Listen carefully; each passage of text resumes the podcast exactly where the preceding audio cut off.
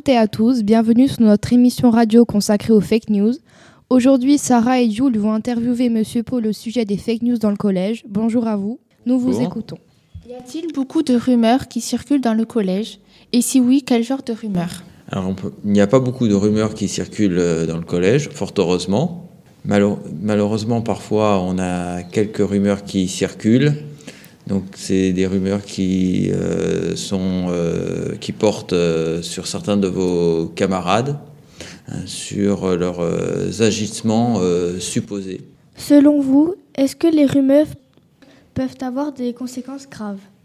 Oui, puisqu'elles portent atteinte euh, à la réputation euh, de vos camarades et elles peuvent euh, les conduire à s'isoler et parfois avoir des, gestes même très graves. Hein puisque, bon, bah, fort heureusement, ça ne s'est jamais produit au collège, mais on sait que certains jeunes, face à certaines rumeurs, euh, ne veulent plus euh, venir au, collège et parfois même euh, vont jusqu'à faire des tentatives de suicide.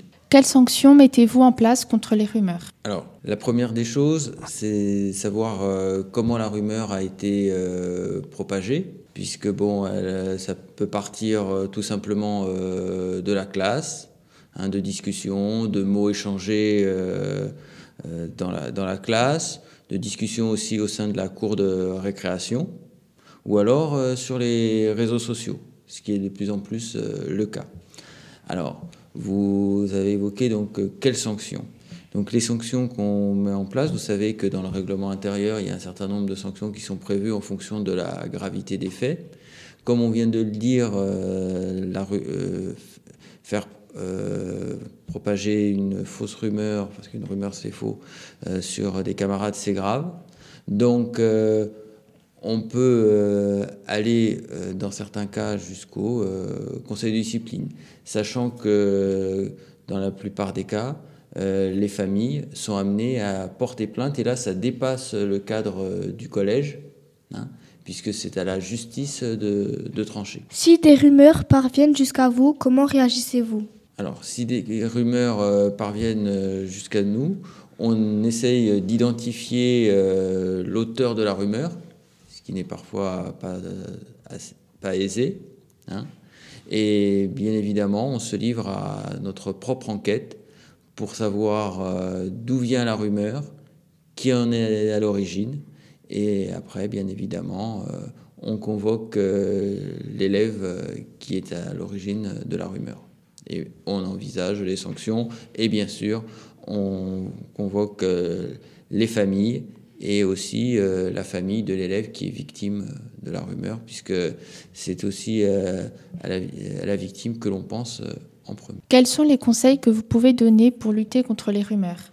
Lutter contre les rumeurs, c'est vrai que c'est difficile. Le premier conseil qu'on donne, ben, je pense que c'est les actions de prévention Hein, vis-à-vis de l'ensemble de vos camarades pour, euh, comme vous l'avez dit euh, en introduction, pour bien leur montrer qu'une rumeur, ça peut être euh, très grave hein, pour celui qui en est victime. Donc ça, c'est la partie prévention. Et ensuite, on essaye d'être très attentif à ce qui se dit hein, sur les uns et les autres. Selon vous, à partir de quel moment une rumeur devient-elle une intox? Dans ce cas-là, comment faut-il réagir?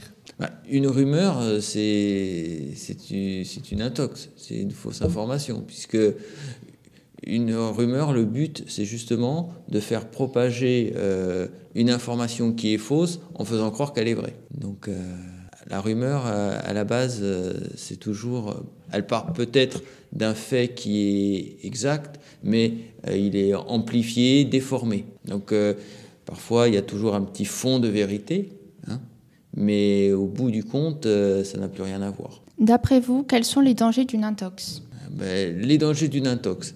Alors, là encore, il peut y avoir plusieurs niveaux d'intox, entre guillemets, parce que bon, ça peut parfois ne pas trop prêter à conséquence, parce que certaines informations, bon, même si elles, même si elles sont fausses, elles font pas forcément de mal. Euh, parfois, bon, euh, ça peut être, ça peut être une, une, une, information euh, qui est fausse, qui est plus, euh, qui peut peut-être prêter à, à, sourire, puisque bon, euh, elle n'a pas de conséquences négatives sur la personne.